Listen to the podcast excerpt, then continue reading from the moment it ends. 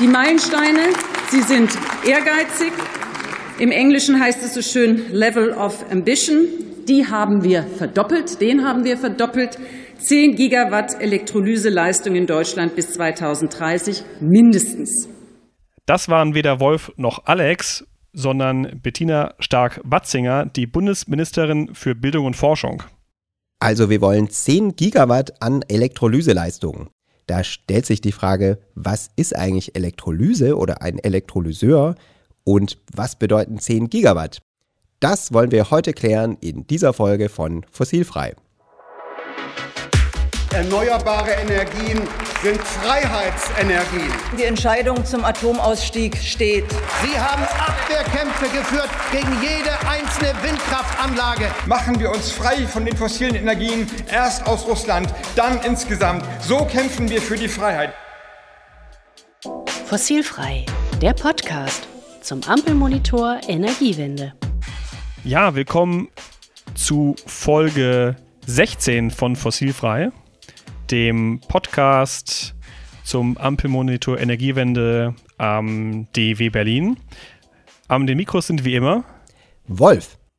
Und mein Name ist Alex. Wolf und ich forschen beide am DW Berlin im Bereich der Energiewende. Und unser Ziel mit dem Podcast Fossilfrei ist, dass wir euch die Energiewende erklären, was die Regierung eigentlich will, warum wir das machen, Fakten in die Debatte zu bringen und letztlich auch die Erkenntnisse der Forschung, unserer eigenen und der unserer vielen Kolleginnen und Kollegen einfach ein bisschen breiter bekannt zu machen und zu erklären. In der letzten Folge haben wir eure Fragen beantwortet, beziehungsweise in den letzten drei Folgen. Und da ging es schon um das Thema Elektrolyseure. Und deswegen, weil das Thema so spannend ist, dachten wir, machen wir noch eine weitere Folge zum Thema Elektrolyse zum Thema Wasserstoff und darum soll es heute gehen. Ne? Und was wir machen wollen, ist so ein bisschen, ja, so ein Deep Dive zur Elektrolyse. Und bevor wir das machen, vielleicht nochmal so ein ganz kleiner Blick auf das, auf das ganz große Bild, so das Big Picture. Warum ist Wasserstoff eigentlich wichtig? Dazu hören wir nochmal ganz kurz unsere Forschungsministerin. Was wir vorgefunden haben in dieser Regierung war eben nicht eine Wasserstoffrepublik, sondern eine Republik, die abhängig war von Öl, und zwar von einem Land, das jetzt Krieg führt gegen die Ukraine.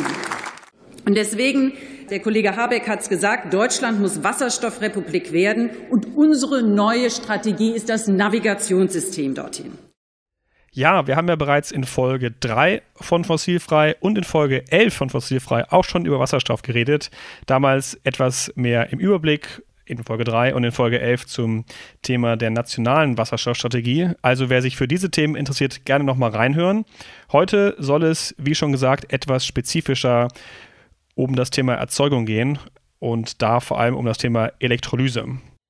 Und der Plan für diese Folge ist, dass wir uns zunächst mal die Ziele der Regierung im Bereich der Elektrolyse, also der heimischen Erzeugung von Wasserstoff mit Elektrolyseuren, genauer angucken.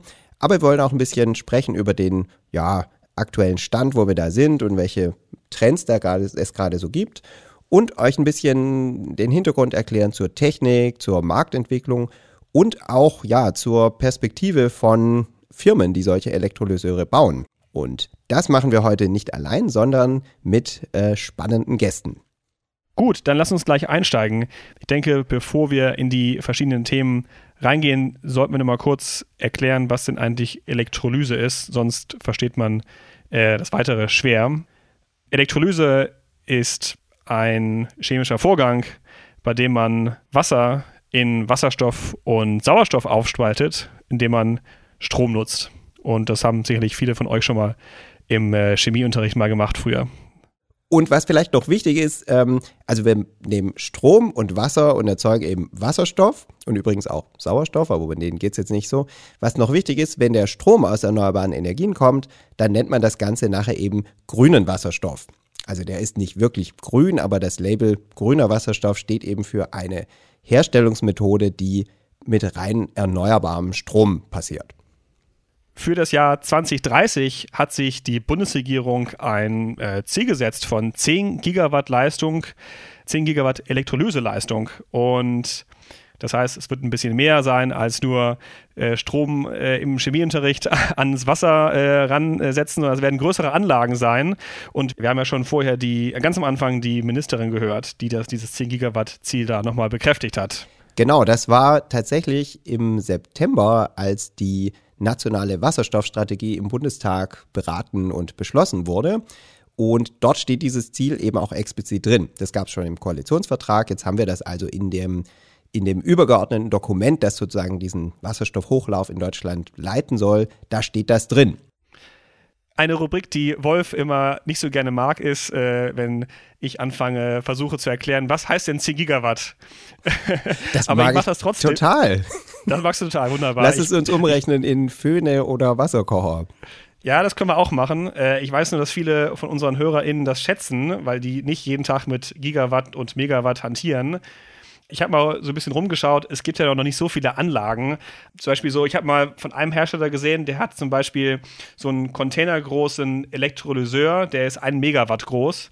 Das heißt also 10 Gigawatt, das wären schon, äh, wenn ich das umrechne, 10.000 von so Containern. Und äh, auch zum anderen Vergleich, der größte heutige schon existierende Elektrolyseur, den in Deutschland, den es gibt, der ist 20 Megawatt groß. Das weiß ich nicht, ob es jetzt 20 von diesen Containern sind, ob es eine Anlage ist, aber ich will nur sagen, auch selbst wenn man den quasi multiplizieren würde, bräuchte man schon einige hundert von diesen Anlagen.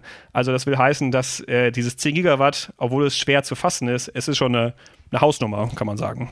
Ja, es ist richtig viel und vielleicht so ein ganz klein bisschen das gleich einordnen, Alex, auch wenn vielleicht ein Nerd-Alarm ist. Also der größte Elektrolyseur mit 20 Megawatt ist tatsächlich ein, ein PEM-Elektrolyseur, also ein spezieller Elektrolyseur, der sozusagen darauf optimiert ist, aus äh, Strom und Wasser Wasserstoff zu machen. Es gibt noch größere Elektrolyseure, das sind die sogenannten Chloralkali-Elektrolyseure, aber dazu kommen wir später noch. Jedenfalls hast du jetzt, hatte ich extra jetzt nicht gesagt, weil wir das nicht machen. aber, aber das ist nicht der größte Elektrolyseur. ja, ja, ich weiß. Ja.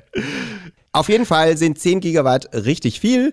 Ähm, und das ist eben das Ziel, das zu Recht als ehrgeizig benannt wurde von unserer Forschungsministerin.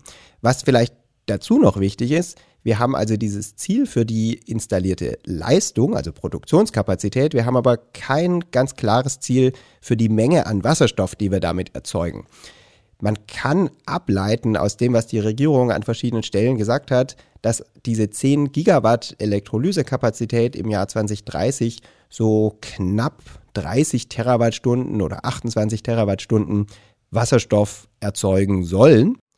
Das ein bisschen einzuordnen, das ist also deutlich weniger, als wir heute an Wasserstoff verwenden. Nicht mal die Hälfte von dem, was wir heute eben schon benutzen, wobei wir heute eben noch praktisch gar keinen grünen Wasserstoff haben, der aus erneuerbarem Strom gewonnen wird, sondern sogenannten grauen Wasserstoff, der letztlich aus fossilen Energien, also aus Erdgas, gewonnen wird. Was auch noch wichtig ist, diese vielleicht knapp 30 Terawattstunden im Jahr 2030, wenn wir die erreichen, dann ist das trotzdem nur ein relativ kleiner Teil des bis dahin angenommenen Wasserstoffbedarfs. Der liegt also mehr als drei oder bis viermal so hoch bei 90 bis 130 Terawattstunden. Warum der so hoch ist und was das bedeutet, das haben wir in unserer Spezialfolge zur nationalen Wasserstoffstrategie auch noch mehr im Detail angeguckt. Unser Podcast Fossilfrei baut ja immer auch auf den Analysen des DEW Ampelmonitors auf. Und da geht es ja immer darum zu schauen, wo stehen wir gerade und wo will die Regierung hin? Das scheint aber beim Thema der Elektrolyseure nicht ganz so einfach zu sein. Also die Frage, wie viele Elektrolyseure haben wir heute überhaupt installiert, wie viel stehen rum, was ist so die Gesamtleistung, das ist ein, die Frage ist schwieriger zu beantworten, als es auf den ersten Blick scheint, oder nicht? Ja, das ist tatsächlich was, womit wir ziemlich viel Zeit verbracht haben und ich glaube auch ziemlich viele andere Leute so in der Bubble. Und ohne jetzt zu sehr da in die Untiefen der Statistik zu steigen, würde ich gerne mal wenigstens drei so verschiedene Datenbanken kurz nennen. Wir beziehen uns bei unserem Ampelmonitor Energiewende auf Daten der Internationalen Energieagentur.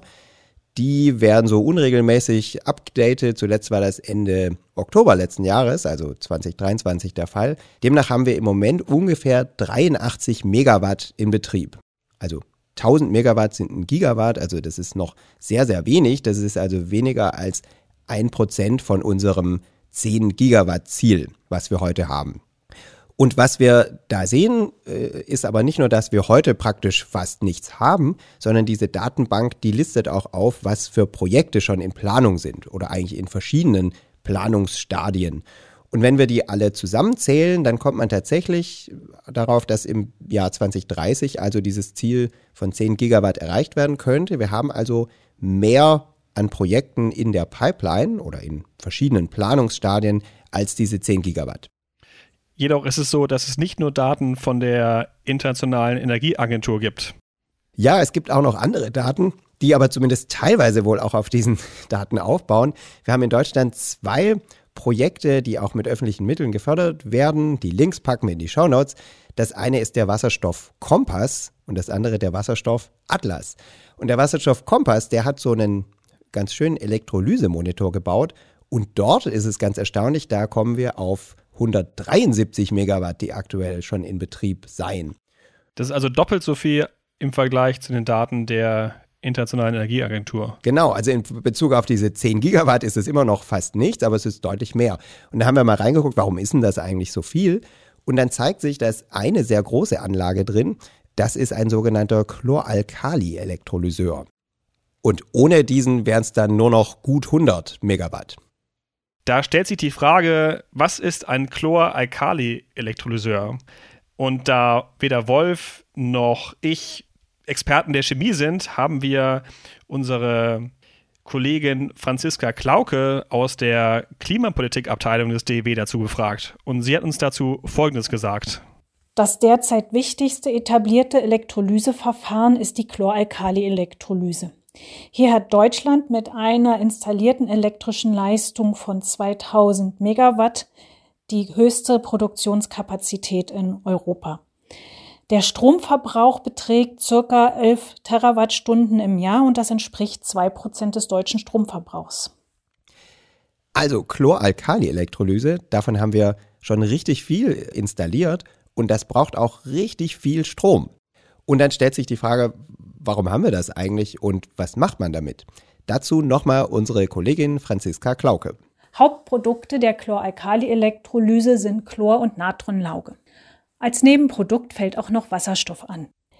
Sowohl Chlor wie auch Natronlauge sind wichtige Grundchemikalien mit einer breiten Anwendung. Beispiel für Chlor ist der Kunststoff PVC, der für Wasserleitungen genutzt wird. Natronlauge fließt als Grundchemikalie in vielen Branchen ein, zum Beispiel bei der Papierherstellung und der Metallverarbeitung, ist aber auch wichtig für die Herstellung von Seifen. Daher hat Natronlauge eine höhere wirtschaftliche Bedeutung.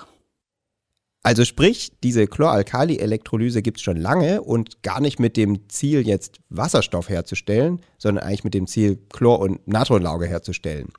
Also wir haben richtig viel von dieser Elektrolyse und die Frage ist, in welchem Umfang zählen wir das dazu, weil da kommt eben sehr viel weniger Wasserstoff raus als bei so einem reinen Wasserstoffelektrolyseur. Und bisher zumindest werden diese großen Anlagen natürlich auch noch nicht mit reinem grünen Strom betrieben, ist also noch kein reiner grüner Wasserstoff, der da rauskommt. Und dann gibt es eben noch den Wasserstoff Atlas, das sind nochmal ein bisschen andere Daten und dort sind die Zahlen deutlich geringer, da haben wir im Moment nur 56 Megawatt in Betrieb. Also deutlich weniger als in den anderen Quellen. Also kann man hier ein kleines Fazit ziehen. Es gibt äh, verschiedene Quellen, die sich nicht ganz einig sind, wie viel Elektrolyseleistung in Deutschland bereits schon installiert ist. Was aber klar ist, äh, auch wenn sich diese verschiedenen Zahlen durchaus um Faktor zwei bis drei unterscheiden, ist klar, dass das immer noch verschwindend gering ist im Vergleich zu dem, was sich die Bundesregierung als Ziel gesetzt hat. Das kann man, glaube ich, sagen. Vielleicht auch nochmal ein anderer Kontext, 10 Gigawatt, wie viel das ist. Laut diesen Daten der Internationalen Energieagentur haben wir derzeit weltweit erst 1,2 Gigawatt von diesen Elektrolyseuren in Betrieb. Das heißt, das ist schon richtig viel, was wir hier aufbauen wollen. Aber es gibt eben viele Projekte in der Pipeline. Es gibt auch so ein bisschen anekdotische Evidenz, dass es ganz viele Anfragen gibt an die Stromnetzbetreiber nach Netzanschlüssen für solche Projekte. Also es gibt schon richtig viel, was vorbereitet wird. Aber klar ist, um das Ziel zu erreichen, müssen jetzt auch wirklich in großem Umfang solche Anlagen realisiert werden, also Elektrolyseure gebaut werden. Und Was das bedeutet und wie man das machen kann, dazu haben wir heute eine Perspektive für euch mitgebracht von tatsächlich einem Hersteller solcher Elektrolyseure. Über die Technik, die Marktentwicklung und eben auch die Unternehmensperspektive. Darüber haben wir gesprochen mit Maren Preuß, die für das Unternehmen Sunfire arbeitet, die eben Elektrolyseure herstellen. Ja, und jetzt haben wir hier bei uns zu Gast Maren Preuß. Maren, herzlich willkommen bei uns in Fossilfrei. Hallo, danke, dass ich da sein darf. Hallo. Ja, wir freuen uns. Ähm, du bist äh, zuständig für Wasserstoffpolitik bei Sunfire und bist vom Training her eine Umwelt- und Politikwissenschaftlerin und hast dann im Bereich der Energiemodellierung gearbeitet, richtig? Genau, ich war zuletzt bei Aurora Energy Research und habe mich da mit Strommärkten beschäftigt, aber die müssen wir auch verstehen, wenn es um Wasserstoff gehen soll. Das heißt, du bist auch eine von denen, die von der Energiemodellierung in die Praxis gekommen sind und jetzt sozusagen was Richtiges machen, im Gegensatz zu uns. Na mal schauen, ich gucke zumindest denen zu, die die Elektrolyseure bauen. Ja, das ist ein guter Punkt. Elektrolyseure. Eure Firma Sunfire, da könnte man ja erstmal an Photovoltaik denken, ne? so Sonnen Sonnenfeuer, aber ihr macht keine PV-Anlagen, sondern Elektrolyseure. Genau, wir stellen die Maschinen her, die man dann braucht, um vielleicht aus Sonne, also Photovoltaik, Wasserstoff aber zu machen, was wir ja auch brauchen für die Energiewende. Und ich habe gesehen, euch gibt es seit 2010, also gar nicht mehr ganz jung, aber ihr seid noch, noch im Wachstum. Ne? 500 Mitarbeitende habe ich gesehen, sitzt in Dresden und ihr baut vor allem alkalische Elektrolyseure.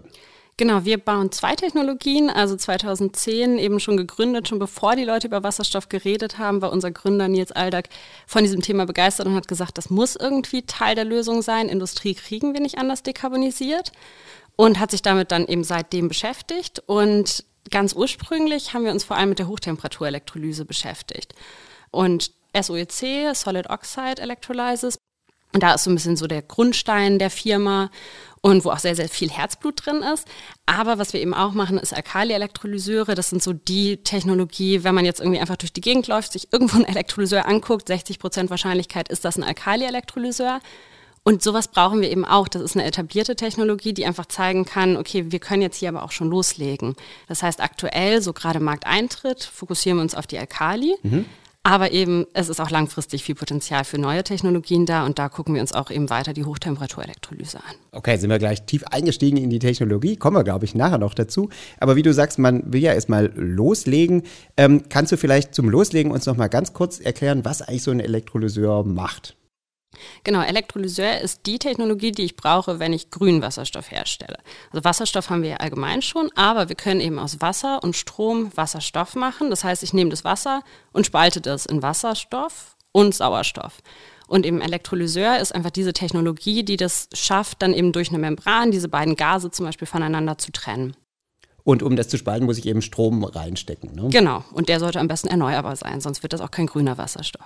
Das heißt ja auch auf der Elektrolyseur ist so umgekehrt eine Brennstoffzelle. Also die Brennstoffzelle macht dann aus Wasserstoff Strom und mhm. der Elektrolyseur ist praktisch genau umgekehrt. Ne? Genau. Und das ist auch eigentlich die Ursprungsidee von Sunfire gewesen, wo Leute gesagt haben, na ja, kann ich nicht eigentlich aus dem Wasserstoff, den ich habe, Strom erzeugen und andersrum das wieder umdrehen, wenn die Strompreise niedrig sind, nehme ich den Strom und produziere Wasserstoff. Und das ist irgendwie auch immer noch ein super spannendes Versprechen. Ich glaube, wir haben im Strommarkt auch noch andere Technologien, die mhm. das eine besser können und das andere. Und wenn man so ein System dann optimieren möchte, guckt man sich wahrscheinlich dann doch eben eine Richtung an. Aber genau, vom und Prinzip her ist es genau das. Und um die wollen wir jetzt reden, die eine Richtung, also Elektrolyse, also aus Strom und Wasser Wasserstoff zu machen.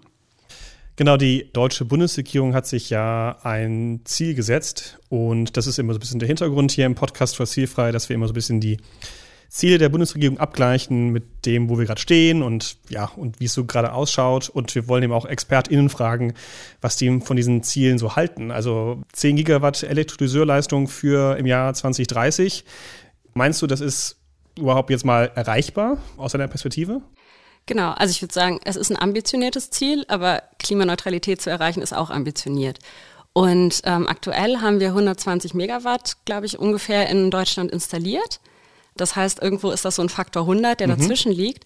Was ich aber mal gemacht habe, ist mal zu gucken, Photovoltaik. Als wir da 120 Megawatt installiert hatten, das war so ungefähr 2000. Mhm. 2008 hatten wir dann aber 10 Gigawatt installiert. Das heißt, in acht Jahren. Jetzt, wir haben gerade so Ende 2023, 2024. Das heißt, uns bleiben dann jetzt irgendwie noch so ein bisschen weniger Zeit. Ja. Aber ähm, genau, ich würde sagen, so, wir haben das in der Energiewende schon mal geschafft. Aber wenn wir uns das Photovoltaik angucken, da war politisch total viel hinter. Da war ein super ambitioniertes System hinter, wie man Photovoltaik gefördert hat.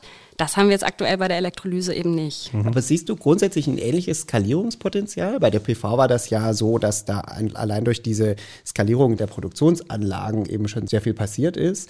Siehst du das bei den Elektrolyseuren ähnlich? Auch ähnliche Kostensenkungspotenziale, die natürlich da stark dazu beigetragen haben, dass es so skaliert hat. Genau, ich glaube, Themen sind ähnliche. Also man muss die, das Manufacturing, die, die Produktionsanlagen skalieren, man muss Kostensenkung dadurch erreichen. Und ich glaube, das ist das Ziel von allen, die da irgendwo mit, mit beteiligt sind, die Kosten zu senken. Aber eben was nochmal anders ist, ist, wir müssen eben auch die Abnahme haben. Wir haben zwar aktuell schon Abnehmer, grauer Wasserstoff wird in Raffinerien verwendet, wird in Chemieproduktion verwendet, aber eben den Strom konnte man einfach beimischen. Beim Wasserstoff haben wir eben auch nochmal andere Probleme. Das heißt, auch die Skalierung ist nicht nur eine Produktionsskalierung, sondern wir müssen irgendwie dieses ganze System erstmal mhm. aufbauen. Das stimmt. Also bei der Photovoltaik damals, also grundsätzlich bei allen erneuerbaren Energien konnte man die einfach ins Stromnetz einspeisen lassen. Und am Anfang fiel das praktisch gar nicht auf. Und jede Kilowattstunde, die man erzeugt hat, ging einfach ins Netz. Das ist natürlich beim Wasserstoff anders, da wir da zumindest noch kein solches Netz haben. Also wird, soll ja gerade aufgebaut werden, aber tatsächlich muss man dann praktisch vor Ort den Wasserstoff dann auch abnehmen. Ne? Genau, und das sind auch die Anlagen, die wir im Moment sehen, sind oft Anlagen, die eben wirklich vor Ort dann ähm, den Wasserstoff herstellen und verbrauchen, weil wir eben einfach diese Infrastruktur noch nicht haben. Aber auch das ist spannend, weil das sind natürlich auch die Anlagen, ähm, eine Raffinerie zum Beispiel, die das halt auch gewohnt ist, mit irgendwo Gasen umzugehen, die irgendwie schon einen Zugang haben, die einen Zugang für Stickstoff haben, die auch in der Lage sind, eben die Sicherheitsanforderungen zu erfüllen. Mhm. Ähm, das heißt auch, glaube ich, gerade in dem Prozess, wo wir gerade sind, ist das auch ein, ein gutes Modell, dass wir eben den Verbrauch einfach und auch das Wissen da an einem Ort haben. Aber allein da könnte man ja schon so ein bisschen skeptisch werden, ob so eine Skalierung ähnlich klappen kann wie bei der Photovoltaik, die ich wirklich auf jedem Dach und in jeder Freifläche einfach irgendwo anschließen kann ans Stromnetz gegenüber den Elektrolyseuren, die dann eben schon sehr nachfragegebunden sind, wo der Wasserstoff halt hin muss. Aber wir wollten dich fragen, ob du, ob es denn noch andere so oder was sind denn so wichtige, wichtige ja, Engpässe oder Stellschrauben, die ihr seht, die sozusagen diesen Hochlauf beeinflussen? Genau, ich glaube, also einmal das eine Thema ist auf jeden Fall Finanzierung. Also grüner Wasserstoff ist teurer als grauer Wasserstoff. Das heißt, sich damit auseinanderzusetzen, okay, wie wird das denn für jemanden, für einen Abnehmer interessant? Also zum Beispiel in Deutschland sind auch schon 10 Gigawatt Projekte bis 2030 geplant. Aber die Frage, ob die wirklich eine finale Investitionsentscheidung haben, ist eine andere. Also in Europa haben wir, glaube ich, ungefähr zwei bis drei Prozent nur finale Investitionsentscheidungen von allen angekündigten Projekten. Und wenn man dann mit den Personen spricht, die sowas planen, sagen, es liegt immer daran, dass sie keinen Abnehmer finden. Mhm. Und der Abnehmer guckt einmal auf den Preis, guckt aber eben auch auf Verpflichtungen. Also muss ich denn jetzt eigentlich grünen Wasserstoff verwenden? Und da ist dieses Jahr total viel passiert. Also wir haben jetzt eben mit der RED 2 hatten wir schon ähm, im Transportsektor erste Ziele. RED 3 haben wir da, da, kommt die, okay. da kommt die Jargon. Nee, sorry, ich wollte, dich, ich, wollte, ich wollte dich nicht unterbrechen. Ah, super. Soll ich noch erklären? Red genau. 1, äh, 2, was nur Abkürzung bedeutet. Das genau, Red, äh, also Red ist die Renewable Energy Directive. Mhm. Also eben das große Zieldokument der EU. Wo wollen wir denn eigentlich hin? Mhm. Wie viele Erneuerbare ähm, wollen wir haben? Was, wie viel Treibhausgasemissionssenkungen wollen wir erreichen?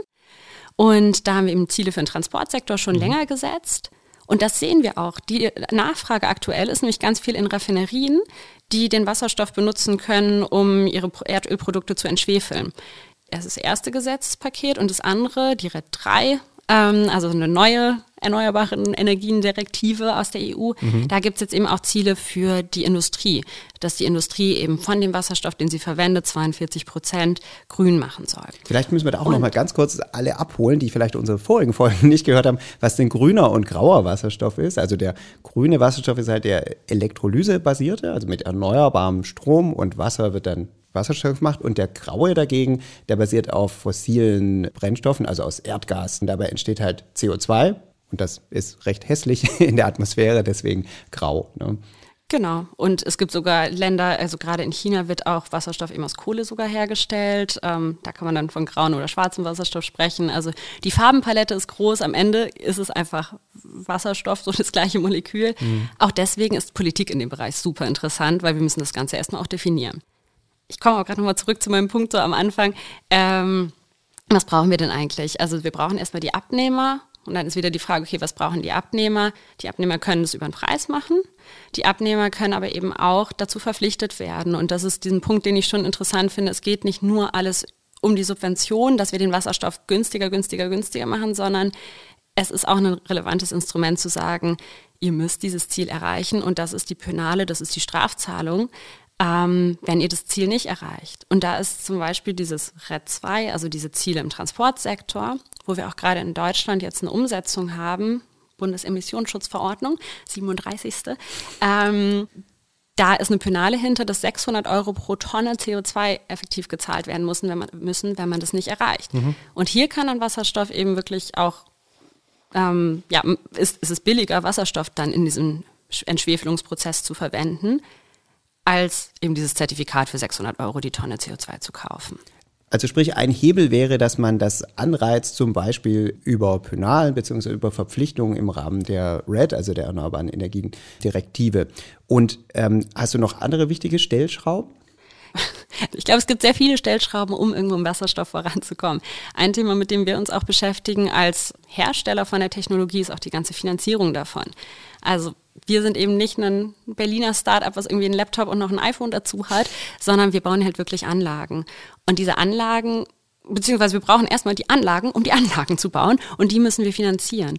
Und wir sind eben eins von den Unternehmen, wir sind komplett mit der Vision gestartet, Erneuerbare voranzubringen, zur fossilfreien Zukunft beizutragen. Wir haben aber kein existierendes Gasbusiness, mit dem wir das querfinanzieren können.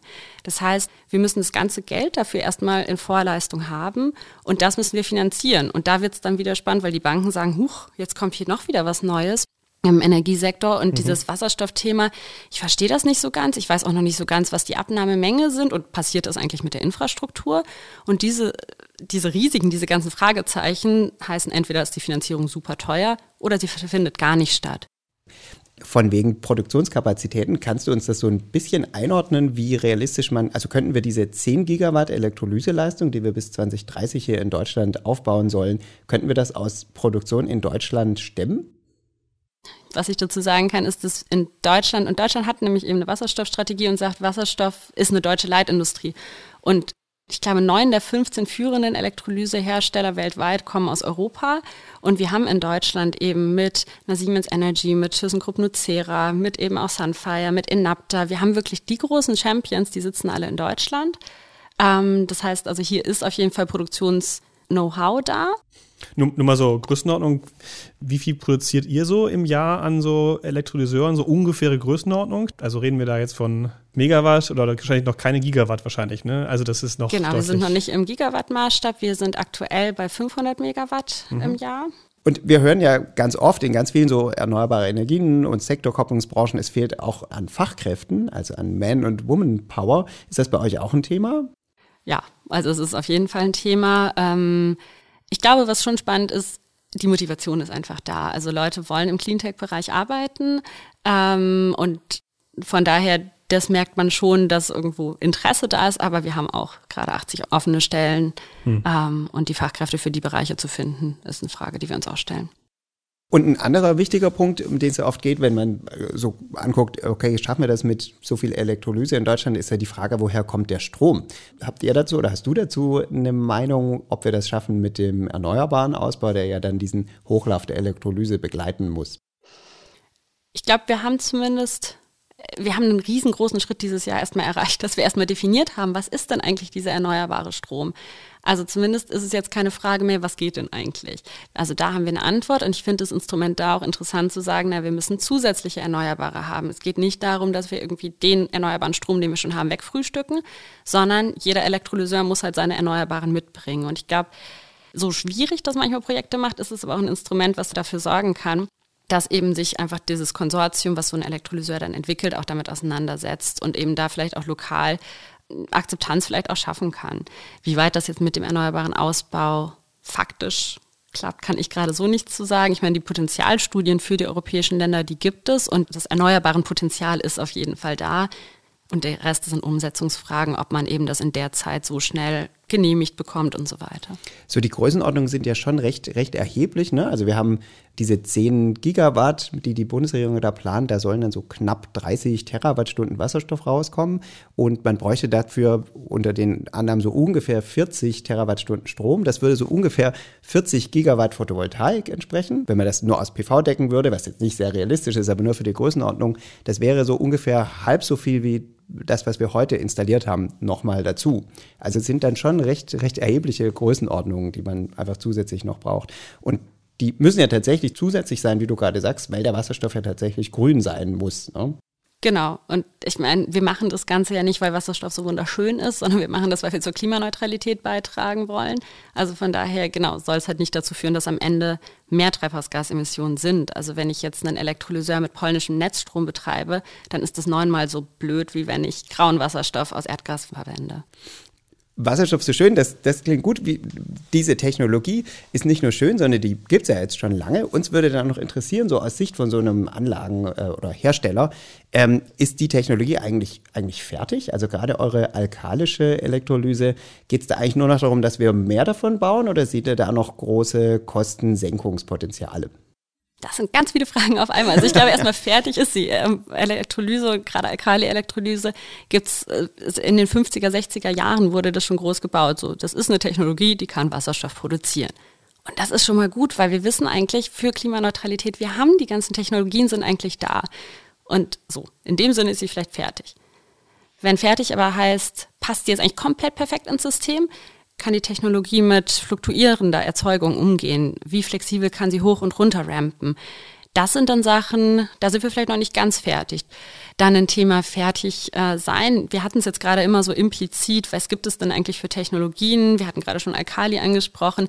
Das ist diese Technologie, die am fertigsten vielleicht ist, die es eben schon am längsten gibt. Es gibt PEM-Elektrolyse, es gibt aber auch eine Hochtemperatur-Elektrolyse als dritte große Gruppe oder vierte Gruppe, wo noch sehr viel Forschung ist, ist Anionen-Exchange-Membrans, also IEM-Elektrolyse. Und auch da würde ich eben sagen, wenn wir allein schon uns das Portfolio von verschiedenen Technologien anschauen, dann ist das noch nicht fertig. Dann wird sich da eben auch noch angeguckt, welche Membrantechnologien und so weiter, was funktioniert denn da eigentlich am besten? Sei es, dass es um Effizienz geht. Zum Beispiel unsere Hochtemperaturelektrolyse hat einen elektrischen Wirkungsgrad ähm, nachgewiesen aktuell von 84 Prozent. Das heißt, da geht es dann um Effizienz. Aber wenn ich jetzt mir eine IM ähm, anschaue, da geht es dann um die Materialien, die verwendet werden, dass ich da dann zum Beispiel ähm, Vorteile habe. Ich gucke mir auch Platzmangel oder Platzeffekte an. Alkali-Elektrolyse ist immer größer als zum Beispiel eine PEM-Elektrolyse oder ähm, gerade eine AEM-Elektrolyse. Du, du, hast ja schon die verschiedenen Elektrolyse-Technologien kurz mal erwähnt. PEM, Alkali, EM, Hochwasser, Wasserstoff. Hochtemperatur-Elektrolyse, Dank, Danke, genau. Kannst du nochmal, ohne jetzt in die chemischen oder physikalischen Details zu gehen, nochmal kurz erklären, was da der Unterschied so ungefähr ist, dass man so ein bisschen versteht, warum die sich unterscheiden und welche auch Auswirkungen das so haben könnte? Genau, also grundsätzlich, wir sprechen immer von Elektrolyse, wie wir am Anfang schon gesagt haben, wir teilen das Wasser auf. Also Strom und, geht in Wasser rein so. Genau, und dann habe ich irgendwie, genau, dann habe ich das irgendwie voneinander getrennt und dann bewegt sich das eine auf die eine Seite am ja. besten und das andere auf die andere Seite. Und wie trenne ich denn diese Seiten? Das sind erstmal Fragen, die ich mir stelle. In welchem Medium passiert das? Mhm. Und ähm, grob gesagt, bei welcher Temperatur passiert das. So, das sind irgendwie erstmal Parameter, die man sich anschauen kann. Und eine Alkali-Elektrolyse, da habe ich eben alkalisch eine Lauge. Ähm, bei einer PEM steht für Proton-Exchange, also da wandern eben die Protonen durch die Membran. IM Anion wandern durch die Membran und eben Hochtemperatur, sagt eben auch der Name, da arbeiten wir auf einem ganz anderen Temperaturlevel. Da nehmen wir auch kein flüssiges Wasser, was da reingeht, sondern dampfförmiges Wasser. Und da haben wir dann eben verschiedene Vorteile, was eben Materialverwendung angeht, was Effizienzen angeht, Platzbedarf und so weiter. Und die unterscheiden sich ja alle in Bezug auf die sozusagen Kosten, erstmal so die Investitionskosten, aber auch auf den Wirkungsgrad, also wie viel Wasserstoff ich nachher rauskriege in Bezug auf die Energie, die ich vorher reingesteckt habe beim Strom. Und könnte man sagen, dass nach wie vor jetzt die alkalische Elektrolyse so eine Art Benchmark ist? Also sie ist ja vergleichsweise günstig, aber halt auch nicht so ganz effizient. Ne?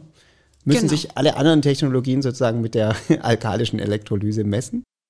Ich glaube, sie müssen sich einfach daran messen, dass das einfach die bekannteste Technologie ist und die anderen sich davon abgrenzen. Aber wie gesagt, die Hochtemperaturelektrolyse zum Beispiel hat einen Wirkungsgrad von 84 Prozent. Ich brauche aber eine Dampfquelle. Das heißt, ähm, genau, wenn ich mich an, daran messe, dann gucke ich mir natürlich irgendwie die Hochtemperaturelektrolyse ist teurer, die zusätzlichen CAPEX an, ähm, hat einen höheren Wirkungsgrad. Das heißt, ich würde mir ja immer dann die Totalkosten anschauen und genau, da misst man sich vielleicht dann an der Alkali. Mhm.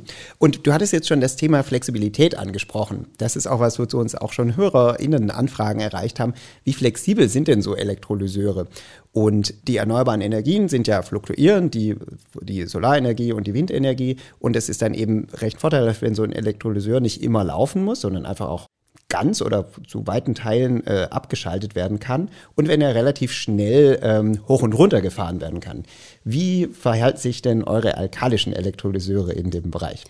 Genau, ich glaube, das ist auch immer was, wo, wo alle PEM-Leute kommen und sagen, ach, die Alkali ist ja so völlig unflexibel und das stimmt erstmal nicht. Also auch mit einer Alkali-Elektrolyse kann man einem erneuerbaren Lastprofil hinterherfahren. Und unsere Elektrolyseure können eben auch alle im Regelleistungsmarkt, was eben noch viel kürzere Frequenzen sind, wo man reagieren muss, reagieren. Das heißt also erstmal das Hoch- und Runterfahren ist was, ähm, das kann man auch mit einer Alkali-Elektrolyse bereitstellen. Und dann ist das auch eine Marktfrage. Also ich möchte mit meinem Elektrolyseur nicht in den Regelleistungsmarkt rein, weil das kann eine Batterie viel, viel besser abbilden. Aber es ist schon ein relevanter Punkt, sich einmal anzuschauen, in welchen Betriebsmodi können die denn eigentlich fahren. Und eine Alkali-Elektrolyse würde ich jetzt erstmal sagen, auf einem Modullevel habe ich eine, eine, andere Spannweite. Also sagen wir jetzt einfach von 50 Prozent bis 100 Prozent kann ich diese super flexible oder ausreichend flexible Fahrweise machen. Darunter wird es aber eben kritisch. Das ist aber das eine Modul. Und wenn wir uns das jetzt angucken, wir haben gerade schon über 10 Gigawatt in Deutschland installierte Leistung geredet, dann haben wir ja verschiedene Module, die neben dem ersten Modul stehen und so weiter. Und wenn ich dann eben ähm, nicht nur ein Modul habe, sondern zehn davon, dann bin ich ja eben nicht von 50 bis 100, sondern bin ich von 5 Prozent bis 100 Prozent, weil ich dann eben das an, die anderen Module ausschalte. Und dadurch kann man eben auch diese Flexibilität erreichen, die irgendwo unsere Industrieabnehmer, die im Systemmodell einfach gefordert ist, die kann man auch mit einer Alkali-Elektrolyse erreichen. Du hast gerade das Thema Modul erwähnt. Also kann ich mir das so vorstellen, dass halt die Elektrolyseure halt in so kleinen was ist das Wir haben irgendwelche Container. Container. Genau, es ist ein Container. Also es ist, es ist kein, also man darf sich die nie so vorstellen, so große Anlagen, dass es wie so riesige Kraftwerke sind, wo eine große Turbine ist, sondern es sind modulare aufgebaute Anlagen. Ähm, ich glaube, auch da gibt es verschiedene Konzepte, mhm. wie man einen Elektrolyseur aufbauen möchte. Es gibt Akteure, die das auch viel, viel kleiner denken, die in Haus, ähm, Home Solutions gehen. Ja, ja, ja. Ähm, und da gerade die sind dann nochmal modular unterwegs oder modularer unterwegs. Mhm. Und grundsätzlich in unserer Produktion gucken wir uns natürlich an, wie baut man den Elektrolyseur auf. Auf der anderen Seite ist es eben, das Modul ist eine Einheit, aber es geht ja noch das ganze Thema, die Gase voneinander zu trennen, die Gase zu transportieren, ähm, Gasaufbereitung und so weiter, ähm, den Stromanschluss und so. Und das normiere ich oder das, das berechne ich ja eben für eine bestimmte Größe. Das heißt, ähm, ich würde mir das jetzt nicht vorstellen wollen wie so ein Lego-Bausteinsatz und ach, und dann baue ich jetzt nochmal da was zu, sondern wir hatten es auch gerade schon von den Kostensenkungen, die kommen nämlich auch dadurch, dass ich standardisiere, mhm. dass ich eben den, das gleiche Bauteil, dass ich diese, zum Beispiel den Netzanschluss einfach einmal geplant habe. Ähm, das heißt, grundsätzlich habe ich Einheiten, die sich wiederholen, die sich auch vielleicht unabhängig voneinander steuern lassen, was eben Thema Flexibilität interessant ist. Aber ich habe auch Elemente in diesem ganzen Thema die ich dann einfach für diese ganze mhm. Anlage ausrichte. Aber die selbst sind dann ja auch sozusagen modularisierbar. Ne? Also das scheint mir auch so ein, so ein Charme der Technologie zu sein, dass ich einfach dann auch ganz viele solche Einheiten einfach zusammenstellen kann und sie sozusagen skalieren kann und nicht gleich irgendwie eine 500 Megawatt Anlage irgendwo hinstellen muss, sondern die auch vergrößern kann, oder? Mm, ich glaube grundsätzlich ja. Ich glaube, es kommt dann immer auf das einzelne Modell an. Ich glaube, viel im Moment ist in dem Bereich, okay, ich ähm, zum Beispiel halt diese Gasaufbereitung, die plant man dann einmal, da möchte ich jetzt nicht in zwei Jahren nochmal dran und sagen, ach, 20 Prozent hätte ich doch nochmal gerne mehr okay. dazu. Ähm, und eben so eine Baustelle erstmal zu planen und so weiter. Ich glaube, da ist im Moment ist eher der Bereich, dass die Leute sagen, okay, wir müssen das jetzt auch standardisieren, weil ich habe ja schon gesagt, wir haben ungefähr 10 Gigawatt Anfrage, also ähm, Projekte sind geplant. Die können die Hersteller aktuell auch noch nicht liefern. Das heißt, auch da guckt man gerade, was sind denn eigentlich die Sachen, die sich dann auch skalieren lassen, wo Vereinheitlichung auch stattfinden mhm. kann. Okay.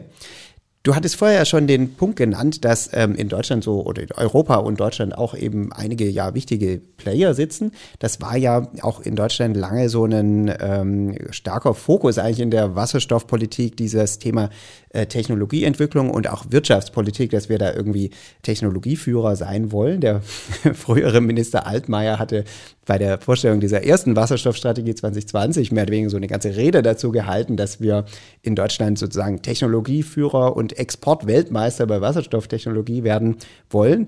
Mein Eindruck ist, das hat sich inzwischen so ein bisschen geändert. Also heute in der neuen nationalen Wasserstoffstrategie, zu der wir auch eine Folge hier im Podcast gemacht haben, vielleicht erinnern sich manche, da geht es tatsächlich weniger um dieses Technologieentwicklung und Technologieexporte, mehr um den Wasserstoff selbst, habe ich den Eindruck, was ich ganz gut finde.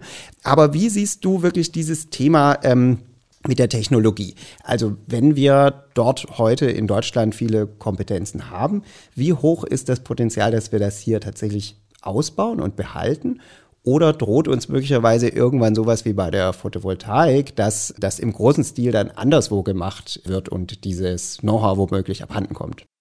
Ich würde dir erstmal nochmal zustimmen, dass, äh, glaube ich, dieser Grund, Grundtenor da ist. Wir haben eben in Deutschland viele Elektrolyseunternehmen ansässig.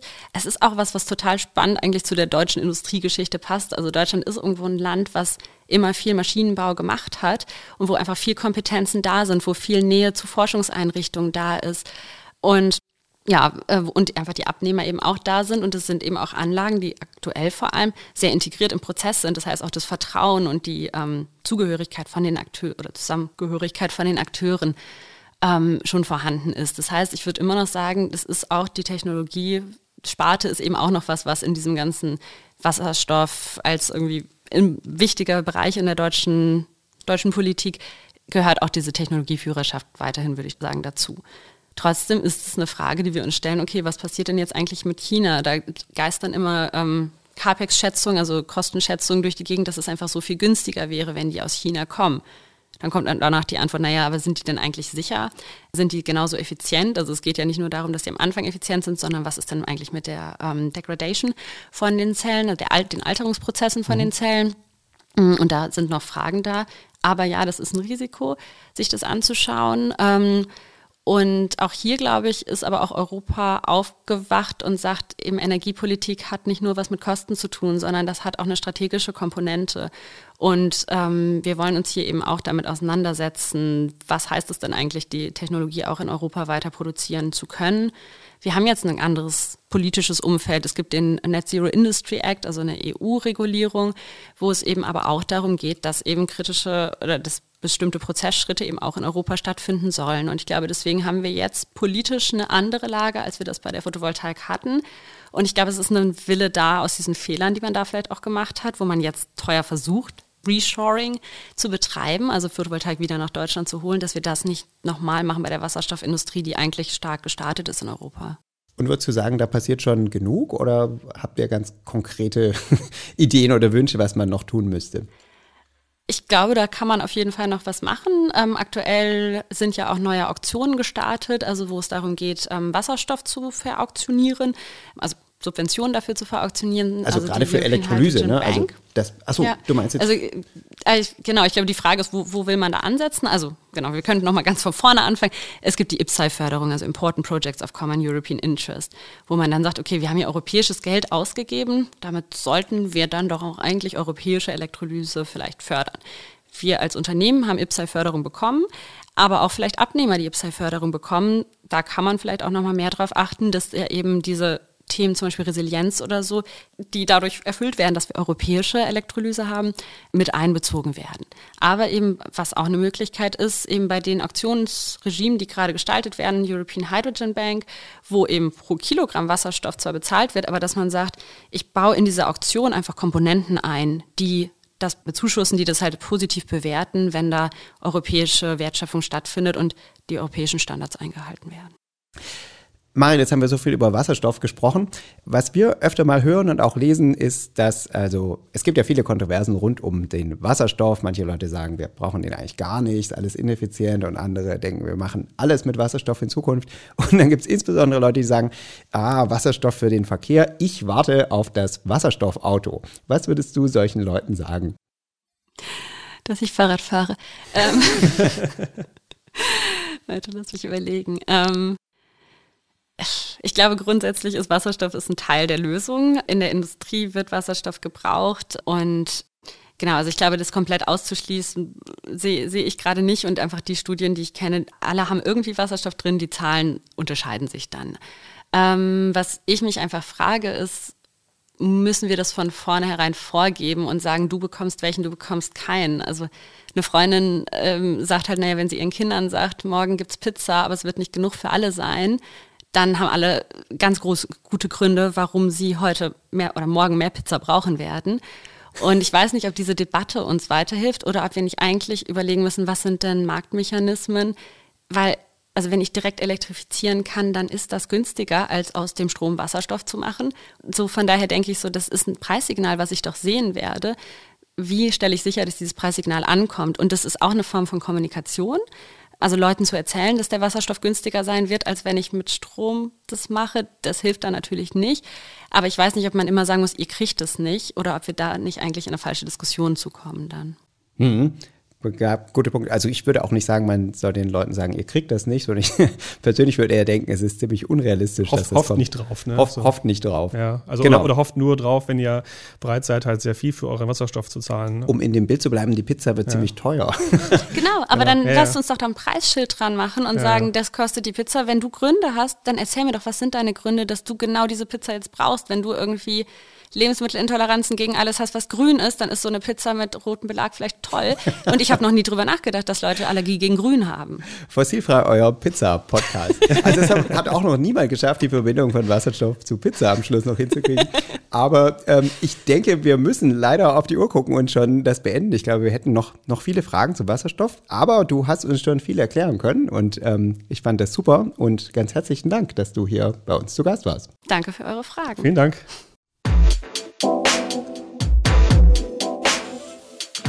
Das war unser Gespräch mit Maren Preuß von Sunfire und äh, wir haben einiges, glaube ich, mitnehmen können. Und zwar, es ist, äh, es ist äh, viel zu tun noch, aber es gibt auch viel Hoffnung, kann man sagen.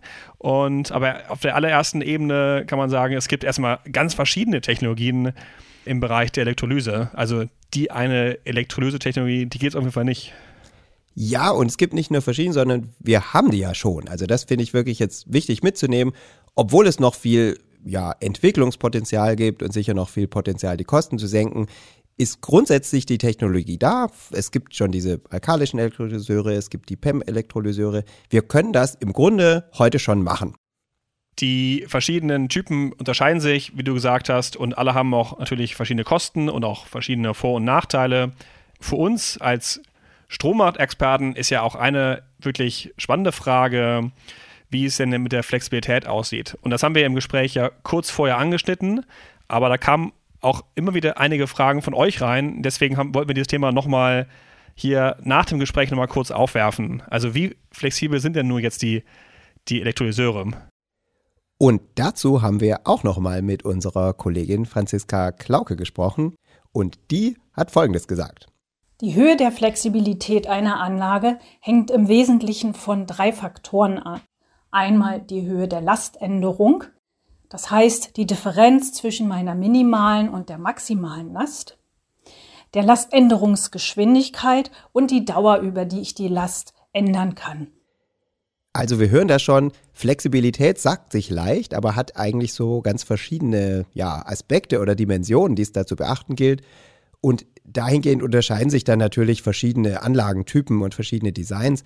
Aber grundsätzlich kann man sagen, ja, Elektrolyseure können so gebaut und betrieben werden, dass sie ziemlich flexibel eingesetzt werden können und also auch passen zu einem künftigen von fluktuierenden erneuerbaren Stromerzeugern geprägten Energiesystem. Jedoch ist das auch nicht ohne Kosten, ne, muss man sagen.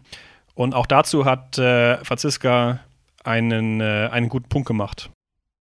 Der flexible Betrieb von Elektrolyseuren kann aber auch negative Folgen haben. Ein Beispiel ist hier bei Membrananlagen wie auch der PEM die Membran an sich. Diese reagiert sehr empfindlich auf Schwankungen in der Temperatur und in der Konzentration bei der Zelle, wie sie auch bei Lastwechseln stattfinden. Das heißt, man muss hier dann darauf achten, die Anlage während der Lastwechsel so zu fahren, dass diese Schädigungen so minimal wie möglich sind. Ja, wie immer im Leben, nichts ist umsonst. There is no free lunch. Also Flexibilität kostet auch was, aber wir vertrauen mal den Ingenieurinnen und Anlagenführerinnen, dass die das hinbekommen und grundsätzlich die Elektrolyseure Flexibilität für die Integration erneuerbarer Energien künftig dann auch bereitstellen können. Und ich denke, ein weiterer Punkt, den wir aus dem Gespräch noch mitnehmen, ist, dass es viele führende Hersteller von Elektrolyseuren gibt, die in Deutschland und in der EU ansässig sind. Und ähm, das ist, glaube ich, prinzipiell erstmal für unsere Industrie ein, ein gutes Zeichen.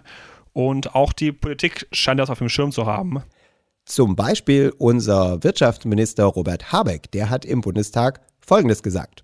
Die Elektrolyseure zu bauen und zu exportieren ist für den deutschen Maschinenbau ein Riesengeschäftsfeld. Oder auch Felix Banaschak von den Grünen, der hat gesagt, das ist nicht nur für die Erreichung der Klimaziele wichtig, sondern auch als Wirtschaftsfaktor, weil wir sind bei den Elektrolyseuren noch Weltmarktführer und wir wollen es bleiben. Das wäre doch vollkommen absurd, da in die falsche Richtung zu gehen. Das passt auch sehr gut zu dem, was Maren vorher gesagt hat. Es geht jetzt wirklich um den Hochlauf, um die Anwendung der Technologie. Also die, jetzt müssen die Investitionen kommen, damit eben auch die Hersteller, die die Maschinen eben bauen können, auch weiter verbessern können und weiter die Kosten senken können. Und da ist jetzt die Frage, wie kriegen wir jetzt möglichst schnell auch die Elektrolyseure in den Markt? Und das bedeutet, die Investitionen brauchen eben ja gewisse Sicherheiten, in Bezug auf die Mengen, die sie nachher verkaufen können und auch die Preise. Und dazu gibt es ganz viele verschiedene Fördermaßnahmen, die gerade schon äh, im, die, die, die. Und dazu werden ganz viele verschiedene Fördermaßnahmen diskutiert oder wir haben sie schon. Es gibt Auktionen, diverse Formen von Zuschüssen und Förderungen. Darauf wollen wir jetzt nicht im Detail eingehen, aber das ist eben tatsächlich auch nötig, damit der Hochlauf gelingen kann. Und trotzdem würde ich gerne nochmal abschließend einordnen. Also diese Ziele sind total ambitioniert. 10 Gigawatt bis 2030. Wir starten bei nahe Null. Und trotzdem ist das in Bezug auf die geplante Gesamtmenge, die wir verbrauchen an Wasserstoff, einfach nicht so viel. Noch nicht mal irgendwie ein Drittel dessen, was wir 2030 äh, voraussichtlich brauchen. Und in Bezug auf den ganzen Endenergieverbrauch ist das noch viel weniger. Also nur so gut ein Prozent dessen, was wir insgesamt an Energie verbrauchen. Das nur noch mal zur Einordnung, wenn zum Beispiel unsere Forschungsministerin sagt, wir sollen eine Wasserstoffrepublik werden. Das ist wichtig, dass wir das mit dem Wasserstoff entwickeln, aber die Mengen sind tatsächlich, selbst wenn wir die Ziele erreichen, doch ziemlich gering. Das war unsere Folge zum Thema Wasserstoff. Erstmal vielen Dank fürs Zuhören. Wir hoffen, es hat euch gefallen und ähm, Falls ihr weitere Fragen zum Thema Wasserstoff haben solltet oder Lob, Kritik oder irgendwelche anderen Anregungen, dann schreibt uns doch gerne. Unsere E-Mail-Adresse ist fossilfrei.dw.de und wir sind aber auch auf den einschlägigen sozialen Medien, vor allem auf Mastodon und Blue Sky zu erreichen. Und aber unsere Kollegen von der Kommunikationsabteilung vom DEW, die erreicht man auch auf anderen Netzwerken. Ja, und wenn es euch gefallen hat, abonniert doch gerne den Podcast oder gebt uns gerne auch ein paar Likes oder falls ihr ein paar Minuten investieren wollt, vielleicht sogar eine kleine Review. Darüber würden wir uns total freuen. Tschüss. Tschüss, danke.